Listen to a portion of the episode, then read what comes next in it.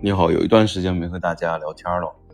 今天和大家聊点什么呢？实际上，作为一个 Chat GPT 使用的老兵来说，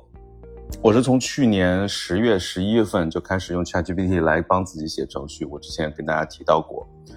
我想把我自己以前写的一个 VI Search 这个可视化知识分享、知识分解的这样的一个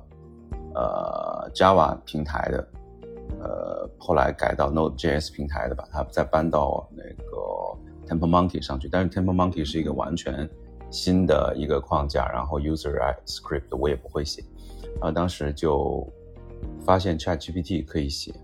然后就用 ChatGPT 去写。那么大概在十一月份的时候，那时候 ChatGPT 还蛮好用的。然后中间又经历了一段时间大量拒绝服务，对吧？然后买了 ChatGPT Plus。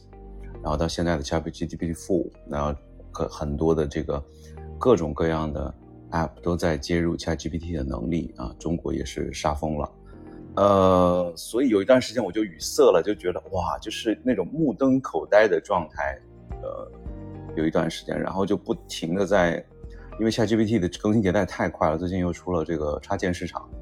就一直浸泡在这个里面，就是完全无话可说，嗯。有时候也是质疑一下自己这个瓶颈期，那我想就这样吧。那今天突然今天起的比较早一点，然后就来聊一聊这个状态啊，也就是聊聊这个状态而已，因为也没有什么太多可以说的。好了，今天就到这里，非常感谢你，我们下次再见喽，拜拜。